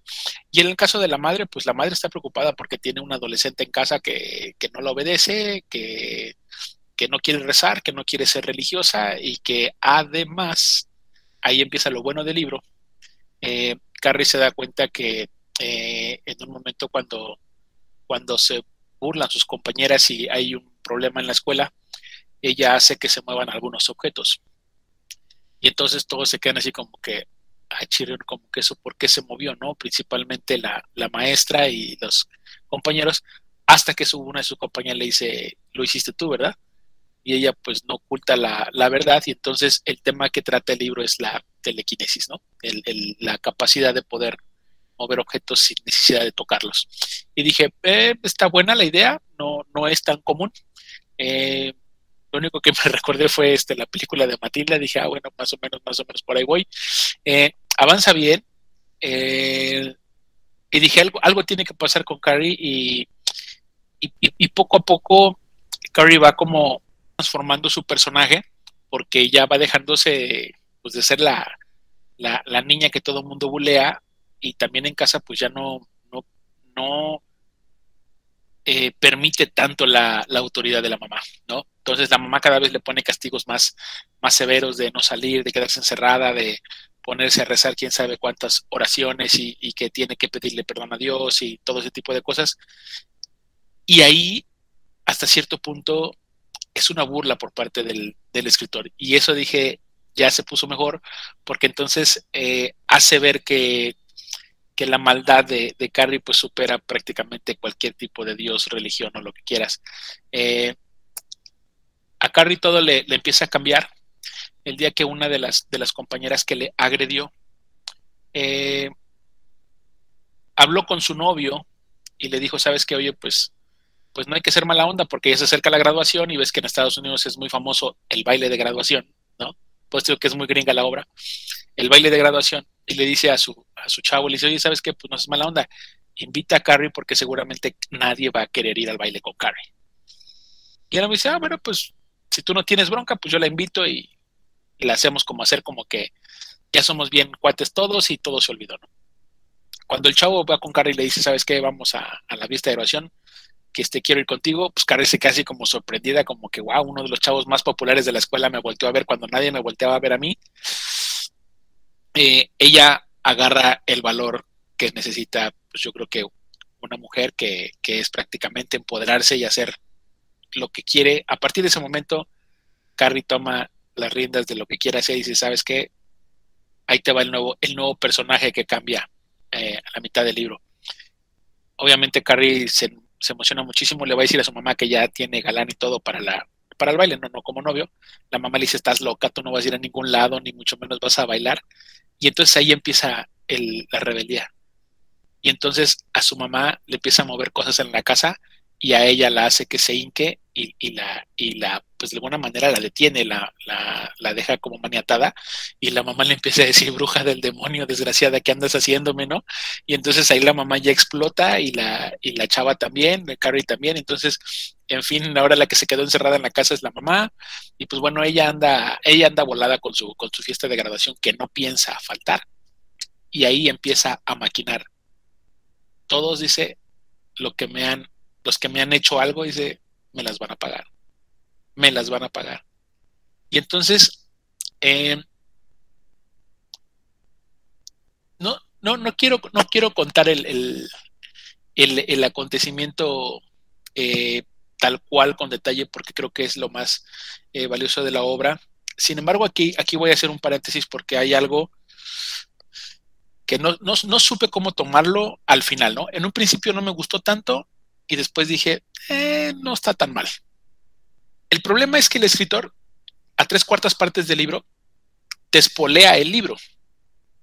O sea, vas avanzando, vas avanzando y obviamente eh, ya más o menos vas intuyendo con lo que te voy platicando, pues obviamente Carrie va, va a ir a la, a la, fiesta de graduación y entonces ahí va, a suceder algo, ¿no? Pero tú esperas que eso pase hasta el final. Y el escritor, pum, o sea, te lo, te lo mete como a tres cuartas partes del libro y tú, oye, no manches, o sea, espérate, y, y todo lo que falta, ¿qué, no? Después de lo que sucede en esa noche de graduación, en esa noche de, fin de cursos, es que el libro viene es, escrito como, como por relatos de personas que hablan después de lo sucedido. Sí, porque el hecho te lo pone muy rápido. O sea, sí llegó Carrie, pum, pum, pum, pum, pasó esto y esto y esto y esto. Y te quedas así de, no manches, o sea, ¿qué onda? O sea, siquiera tanto que te tardaste en describírmelo para llegar aquí, para que me lo cuentes en una página, pues se me hizo medio, medio abrupto, ¿no? Cuando, cuando sigo leyendo dije, bueno, entonces si esto no es el interés de la obra, ¿cuál será? Creo que haz de cuenta que termina como, es, es un núcleo y después vienen todas las ramificaciones, ¿no? que vio la policía, que vieron los bomberos, que vieron los amigos, que vieron las autoridades educativas, pa, pa, pa, pa, pa, pa, pa, y cada uno platica su historia de los hechos y reconstruyes, reconstruyes la idea principal o la conclusión principal, pero desde diferentes ángulos y cómo lo vio la gente y cómo vio las personas. Y entonces dije, ahí fue cuando dije, pues no está tan malo, porque con, con la lectura de cada uno de los testimonios, te das cuenta exactamente con lujo de detalle qué pasó esa noche que en un principio Stephen King te lo puso en una hoja, hoja y media, pues después vienen otras 50 hojas para que lo empieces a, detallar. Y, y, dije, bueno, no, no, no está tan malo. Eh, la verdad es que me gustó, me gustó el, el, libro. No, no esperaba yo este, una, una literatura así de, de, de, Stephen King en este libro, obviamente estoy hablando nada más de este, ¿no? Que hasta cierto punto se me hizo analizada o se me hizo pensada. No, no, no sé, los últimos libros, yo, yo he escuchado aquí a, mis amigos que han compartido y que han debatido acerca de, de que sí ha bajado la calidad de la pluma de Stephen King en los últimos años, que sí ya no es lo que era antes, y ese tipo de cosas, pues bueno, tendría yo que leer ahora una, una obra más, más este, actual para poder pues comparar con esas con esas obras, ¿no? Con las primeras que fueron. Eh, sin embargo, pues bueno, si la, si la gente quiere leer Cari, la verdad es que sí está bueno, está bueno el libro, te digo, el, tema también de la telequinesis, pues no es tan, no es tan común. Eh, probablemente sí en películas, ¿no? Que es más, ya que hay que se mueven las cosas solas y no sé qué tanto. Pero el libro no, no, no recuerdo haber visto más que el otro día comentamos la de la, la de la de este que nos hizo nuestro amigo, nuestro amigo Chava, ¿no? Que hasta le dije el de la, el de la casa embrujada, encantada, ¿cómo se llama? De este cuate, el de Soy Leyenda. Este, ¿cómo se llama Chava? A ver si, a ver si me Ah, Richard Matheson, llama. Richard, Richard Matheson. Se me olvidaba, sí. Y entonces dije, bueno, ahí también pasan cositas así, ¿no? Pero, pero definitivamente este, fue, una, fue una grata experiencia con, con, Stephen King. Eh, afortunadamente no me, no me desilusionó para decir, ay, no, ya no vuelvo a leer nada. Sí escribe bien.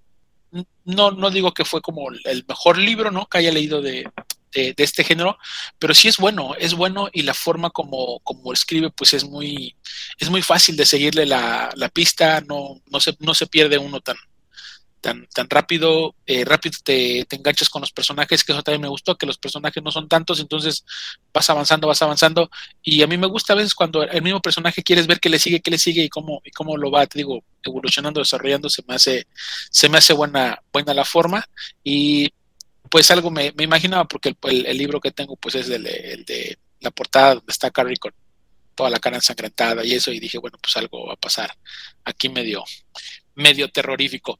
Eh, yo no sabía, yo no sabía que Stephen King había estado tirado a las drogas y al alcohol. Eso es algo que después me, me enteré y que, y que venía por ahí en el, al final del, libro porque viene una explicación del autor y demás. Y, y, yo dije, pues qué interesante que también él encontró como una forma de catarsis la, la, la escritura y, y, que muchos que pues, lo leen bastante, y aquí estará David que nos podrá decir, que, en muchas de sus obras hay como pequeñas partes biográficas, biográficas de él, ¿no? Eh, creo que aquí más o menos en este libro creo que, no sé si es la, escuela a la que él fue o es muy similar a la escuela que él fue, donde suceden las cosas, y, quiere como, como recordar esa época de, su secundaria, es en, un, en, el, en el poblado, pues me parece que es el poblado de Maine, no, no, recuerdo principalmente, David, ahorita tú me, eh, me dirás si estoy equivocado, y pues él, obviamente, él nació ahí, ¿no? En la ciudad de Maine. Entonces, este, sí está bueno, el, lo que te platiqué nada más es decir, el puro el puro calentamiento, sí después de, de, tercer, de segunda tercera partes del libro viene, viene ya toda la acción terrorífica y, sangre y todo, pues ya lo que, lo que espera uno de Stephen King. Pero pues ya dijera, este, dijera Juan, pues ahí se los dejo para que, para que lo lean, ¿no? Para que, para que se animen. Y, y pues nada, esa es mi, mi, mi, presentación.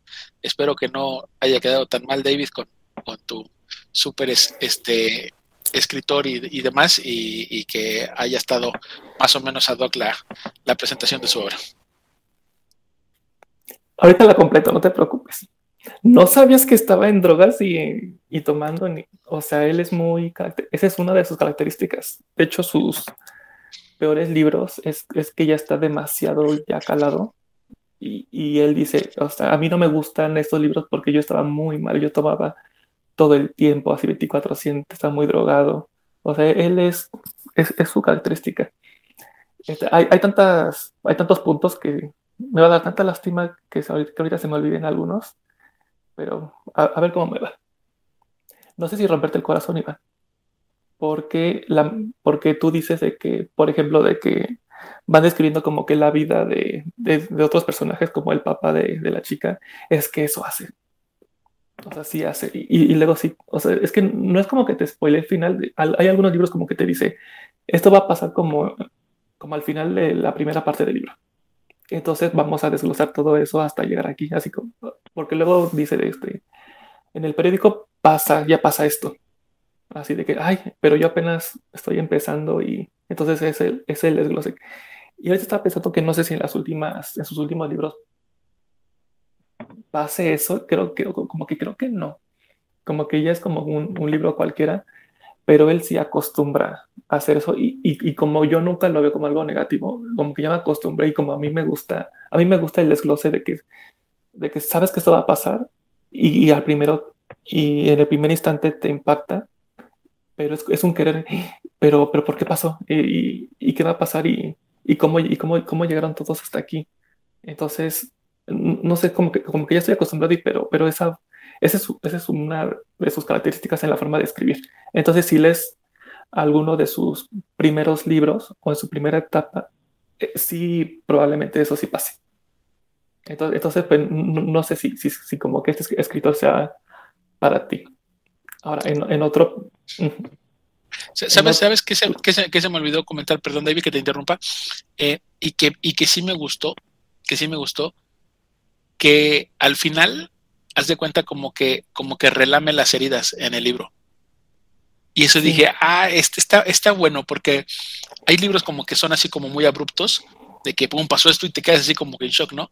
Y entonces él te platica la, escena que estás esperando, todo lo que sucede, y después viene como el recuento de los daños y, y, termina su libro como, como unos años después, ¿no? De lo que ha pasado con, con ella, que que el, el, último línea también se me hizo muy interesante, que, que, concluye, aquí no, no es spoiler, pero, pero eso me gusta mucho, ¿no? Que concluye con la historia de otra persona que también tiene telequinesis, ¿no? eso se me hizo muy bueno, dije, ah, eso sí está muy chido, eso sí está muy chido, que de repente aparece otra persona, ¿no? Con, con esa situación, pero, pero sí me gusta eso que, que, que relame todas las heridas y todo el, desastre que hizo, y como que al lector lo, lo apacigua hasta el final.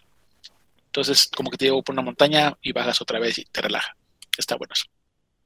Es que si, si llega a ser eso, este, ahorita que, es el tema del terror, este, cuando, cuando, Iván dice de que la mamá es muy religiosa, muy religiosa, es que no saben lo religiosa que es. O sea, te describen los cuartos atestado de cruces por todas partes, este, hasta altares, creo, este, pero, o sea, no se imaginan lo religioso, no es como que hay nada más como que lo básico. Y aparte, físicamente Carrie parece loca, o sea, o sea, con, con ropa que le cubre absolutamente todo el cuerpo, porque pues nadie la puede ver este, sexualmente. Este, y entonces imagínate, es que ella es adolescente, si de por sí un adolescente se revela y de que, de que cualquier adolescente piensa de que está reprimido y que y de que como que apenas se está descubriendo, imagínense ella que le llega tarde la regla. Entonces, y aparte descubre que tiene telequinesis y entonces es, es un, aparte de que está lidiando con cosas de adolescentes normales, agrégale que la mamá está loca y que, que la mamá dice que cuando tuvo a Carrie pensó que era un tumor, o sea, la quería matar y, que seguramente me embarazó el diablo. Entonces, entonces, no es cualquier, o sea, para mí el miedo, o sea, aparte del bullying, bueno, este, el tema religioso es este súper mega, o sea, es como muy, muy, muy, muy fuerte, está muy impactante. Entonces, si ustedes ya me conocen, este, hay un, uno de mis temas favoritos es el final de Carrie. Entonces, por eso le tengo un cariño muy especial porque la escena final es como, es de lo que más, más me gusta leer, así, porque, porque como, porque se ha escrito muy poco, pero no puedo decir el tema, pero si ya me conocen, pues ya, sabrán. Este, pero, pero es, que aquí hay mucho, muchos, mucho, muchos puntos de terror, que si el bullying, que si la religión, que si, que si la telequinesis, y aparte, Stephen King sí ha escrito algo parecido antes y actualmente. Pero, pero pues no, no tiene caso decir los libros. Este, espero que no se me olvide algo. Este, el final eh, es, muy, diferente a las películas. Este, la primera vez que lo leí pensé que era igual. Y lo volví a releer hace tres años, casi tres años. Eh, y, me, y me, pareció, me pareció de Carrie algo, hasta cierto punto, algo, natural físicamente. Que, no puedo decir, pero, pero los que han, o sea, los que han leído el libro, porque en la película pues es diferente, es, o sea, físicamente ella le, ocurre algo que dije, es que, es que, es, que, imagínate todo lo que, lo que ha sufrido en, en, estos pocos 14 años, 15 años, y, luego, y luego la ilusionan de que no, no, nos vamos a divertir mucho en el baile de graduación porque es, que si es un libro muy americano y aparte está escrito en los 60, 70, pues, pues más americano. Entonces, eh, eh, el baile de graduación es, es, un tema muy importante para, para los jóvenes allá. Entonces, entonces es que no me, no, no me imagino, o sea, todo lo que carga Carrie y, y cuando explota, ¿no? Entonces, creo que para iniciar Stephen King, que yo he dicho otras obras, es que como Carrie ya está muy, muy mencionado, pues a mí me gusta mencionar otras obras para que se animen y no digan, oye, va a decir los mismos libros para empezar Stephen King. Carrie es una buena opción. Y aparte, pues lo, que muchos saben de que jamás iba a ser publicada Carrie, de que Stephen King estaba tan, tan mal de depresión y de, y de tomar y, y alcohol y así, que lo tiró a la basura. Entonces, entonces hay que agradecerle a la esposa que lo recogió. Ah, y aparte lo tiró porque las, editoriales le decían, es que no, esto está muy feo o, está, o, nadie lo va a leer, pero varias, o sea, más de 10 editoriales dijeron no, no y no. Hasta que alguien creyó en él, gracias a la esposa porque lo recogió de la basura. Este, entonces, también es, es, es un cariño especial a Carrie porque no iba, no iba a ser publicado. Y es un gran libro al estilo Stephen King de terror. Si alguien más quiere comentar algo. Sí, David, adelante. Eh, a mí me gustaría comentar pues algo bastante breve, que es, eh, eh, a mí Stephen King también hubo una temporada de mi vida que me gustó mucho y fue precisamente porque creo que si algo pese a todos los, este, los claroscuros que ha tenido a lo largo de su vida, eh, si algo hay que rescatar, creo que de Stephen King, es que él sí le da un auge a la cultura popular del terror, ¿no? O sea, hay varios otros autores por ahí que pueden ser de mayor o menor gusto, más o menos conocidos y más o menos innovadores que él, pero si algo creo que sí se le puede atribuir a él es que sí eh, resucita de alguna manera eh, ciertos elementos del terror de los años 30, 40, de Lovecraft y de algunos otros autores, y, los trae a la cultura popular. también bien o mal, la fórmula de Stephen King es una fórmula que se encuentra mucho en el terror de, finales del siglo XX, ¿no? O sea, todas estas historias populares de adolescentes, de monstruos, de, de, bullying también, ¿no? Porque, o sea, el bullying es un tema que está recurrente en la obra de Stephen King, ¿no? No nada más en Kerry, en eso, también, pues todos los, los niños estos del Club de los Perdedores son buleados in extremis, ¿no? Entonces, eh, él pone ciertas bases que algunos otros autores retoman y, revitaliza, creo yo, y, hace este, una gran aportación al género del horror. Y nada más, pues ahora sí como, como comentario también de lo que decía Iván eh, respecto a contar las historias de sus personajes. Eso, fíjense que es algo característico de Stephen King y es algo que a veces, en mi opinión, y por lo menos para conmigo, se volvió algo contraproducente. Es decir, contarte todo el background de toda la vida del personaje, nada más para llegar a contarte en por qué hizo lo que hizo en el momento presente que incumbe al relato, ¿no? Eh, hay muchas obras de él que son así, ¿no? Que para contarte todo el trasfondo, digamos, psicológico, pues uff, te cuenta media vida del personaje y a veces te cuenta media vida del personaje dentro de la narración del mismo personaje, ¿no? Pero pues de todas maneras, pese a sus excesos y todo, tanto estilísticos como de su vida, yo creo que Stephen King sí es una figura muy, muy importante, ¿no? En el, en el género de terror y pues se tenía que, se tenía que hablar de él el día de hoy, me parece. Sí, claro, es que él es el rey del terror y de todo. Bueno, no importa. Este Salvador, tu comentario. Pues sí, yo concuerdo, concuerdo con que se tenía que hablar de él. Eh, a mí la verdad es que me gusta mucho Stephen King en sus relatos cortos, eh, eh, porque no cae en ese exceso de desarrollo de los personajes.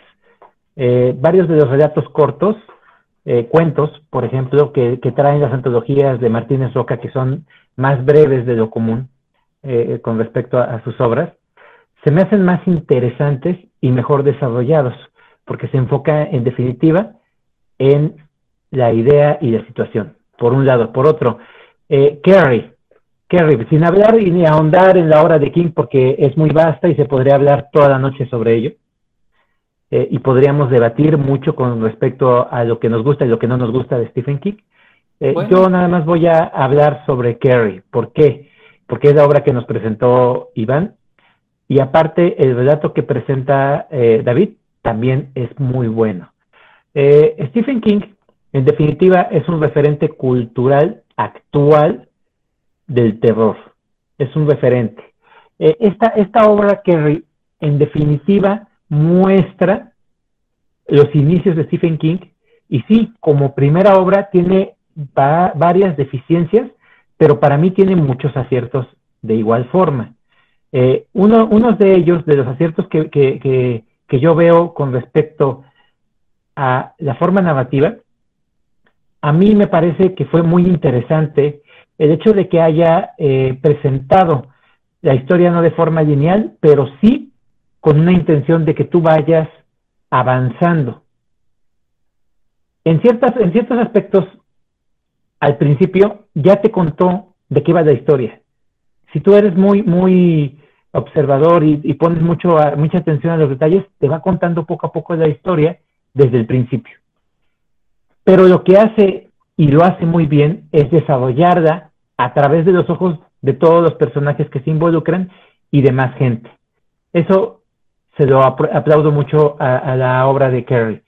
Eh, mucha gente la conoce más esta obra por las dos adaptaciones que han salido, tanto la de Brian de Palma como la, última que es muy mediana y la otra que pues salió como una especie de, de, película pero para la televisión, que es muy... Eh, tiene un presupuesto muy bajo, se nota, creo que la hicieron con la misma, el mismo estudio que hicieron el del Resplandor, que fue en dos partes para la, televisión, en dos o tres partes, no recuerdo bien ahorita. Pero esas obras, este, esas dos películas que la gente tiene como referencia, eh, hasta cierto punto creo que son muy buenas adaptaciones. La de Brian De Palma me, me, me parece encantadora con esas palabras. Está muy bien adaptada la, situación del bullying. Eh, en la segunda película, por ejemplo, está muy bien adaptada la situación de la madre con la religiosidad y los excesos que tiene con respecto a ello, eh, eh, que en la primera tal vez no se llegó a, ahondar demasiado por la misma, por la época, por la época, por las limitaciones que tenía la época. Pero la segunda peca completamente en, los excesos de lo que es el, CGI, que la primera no tiene. La primera es más interesante la construcción de los elementos fantásticos porque se da su tiempo, Brian De Palma se da su tiempo para que tú te vayas eh, familiarizando con esos hechos. El libro, en definitiva, tiene esa peculiaridad inicial, eh, eh, es muy fresco en ese aspecto con todo lo que vas a ir encontrando si tú te animas a leer la obra de King. Es muy, muy interesante cómo fue de Curry hasta la actualidad, cómo fue cambiando su estilo literario, porque sí es, es, muy notable para mí e, ese aspecto, va creciendo, no es que vaya cambiando, sino que va creciendo, y sí definitivamente eh, se aboca más ya en sus últimas historias a desarrollarte los personajes, en definitiva. Y aquí en esta obra todavía se aboca más en desarrollar la historia que los personajes en sí. Perfecto. Esa es mi aportación con respecto a la obra que nos presenta Iván. En conclusión, Stephen King es el número uno. ¿Alguien más quiere comentar algo? No dije eso, ¿eh? No dije que fuera el número uno, pero, pero sí considero que es un referente. Sí considero que es un referente porque de terror, la verdad es que hay muy buenos escritores hay muy buenas obras. No, no, no decir que un escritor haya escrito toda su obra genial, sino que hay buenas obras. Yo sostengo lo que digo, ¿eh? Ni Igual yo. Igual yo. Con respecto a, a, terror, creo que hay muy buenos exponentes. Sí. ¿Alguien más? Pero si no, vamos a pasar al a la parte favorita de Salvador, que son las calificaciones. Luis, ¿cuánto le vamos a dar al perrito con el aceite? Cinco estrellas. La verdad es que fue un rato que me gustó mucho. Le doy cinco estrellas por esa habilidad imaginativa de Ambrose Bierce. Claro que sí. Juan, ¿cuánto le damos al relato? Le voy a dar cinco estrellas. Me gustó mucho y un comentario que hizo David 2 de la similitud que había con otro cuento de este de Guy de Maupassant. También se me hizo algo similar al de este, la gallina degollada, de que los hijos siempre salían deformes. Me llegó el, la ilusión de eso. Sí, buen dato.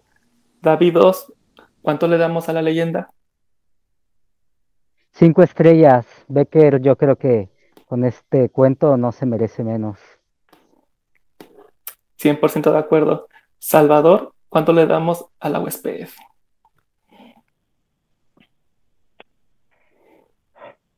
Cinco, voy, gracias. Voy a empezar como siempre, voy a empezar como siempre por ¿por qué? La forma en cómo está construido el cuento, la narrativa, esos elementos, eh, cómo los manejan para la vida, los cortes que hace con respecto a la narración, eso me gustó mucho, los cortes que hace. Este, no sé si darle cinco estrellas porque es un cuento. Yo pensaría que la obra en general de Amparo Dávila tendría que tener las cinco estrellas. Pero una ocasión hice el comentario de que cómo puntuar un relato sobre de una novela.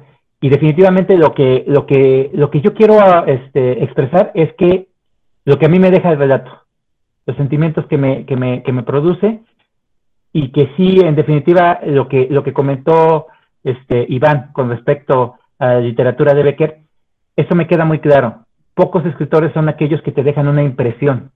Y Amparo Davida sí la deja. Sí la deja con este relato. Al igual que, que, varios de los de ella. Este, Está bien, para variar, vamos a ponerle una manita. claro, se sabía, pero las grandes justificaciones, pero muy bien. Este, a mi relato, mi relato de la tormenta con los sapos, igual cinco estrellas, porque según ellos está bien original y grotesco y muy violento, mucho gore, eso sí. Este, Iván, no me defraudes, por favor. ¿A cuánto, cuánto le vamos a dar a la hermosa Carrie?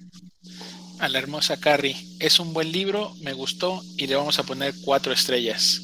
Cinco, gracias. Cuatro, cuatro, se queda en cuatro. Está bueno. para, mí los, para mí los de cuatro son buenos, son buenos libros los de cuatro estrellas. Claro que sí. Acepto tu respuesta, tu calificación. Y pues vamos a despedir a nuestros panelistas. Este, Luis, buenas noches. ¿Cómo estuvo el programa de terror? Buenas noches.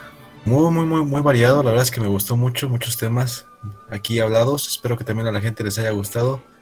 Este, una, una vez más, este, otro círculo, círculo de lectura con temática de terror que, que no defrauda. Espero que les haya gustado. Saludos, mis compañeros. Gracias, este, Juan. ¿Cómo estuvo este el programa Segunda a tu percepción? Buenas noches. Me gustó, me gusta, me gustaron todos, unos más que otros, pero todos me parecieron excelentes. Buena, buena, buena noche de terror. Y pues un saludo para todos y como dijo Luis, espero que a los que escuchan también les guste nuestra elección de hoy. Saludos. Gracias, Juan. El gran regreso de David 2. ¿Cómo te pareció este programa, David? Cuéntanos. Buenas noches. Hola, buenas noches. Pues muy interesante, bastante variado. Me parece que hubo muestras muy interesantes de lo que es la literatura de miedo, desde sus clásicos hasta contemporáneos y una que otra sorpresa oculta, ¿no? Como fue lo de Amparo Dávila. Eh, me pareció bastante bien, espero a los escuchas también les parezca bastante buena la selección y que la disfruten. Buenas noches. Gracias. Para mí todas fueron grandes sorpresas, de ¿eh, David? Este, de verdad. Salvador, buenas noches. ¿Cómo viste este gran especial? Creo que fue un buen especial. Se cumplió con, la meta de, presentar eh, obras que sean referentes de este género, eh, que sean buenos escritores, todos trajeron eh, un, un, escrito, un cuento, un relato, una, una novela eh, bastante característica y pues eh, creo que se, se, cumplió con creces. Espero que la gente que, que, nos haya escuchado haya pasado un buen momento, les haya agradado. les recuerdo que tenemos redes sociales, tenemos página en Facebook, nos encuentran como Círculo de Lectura Argonautas y ahí pueden escuchar eh, desde el primer programa de la primera temporada hasta el último que llevamos de la segunda temporada.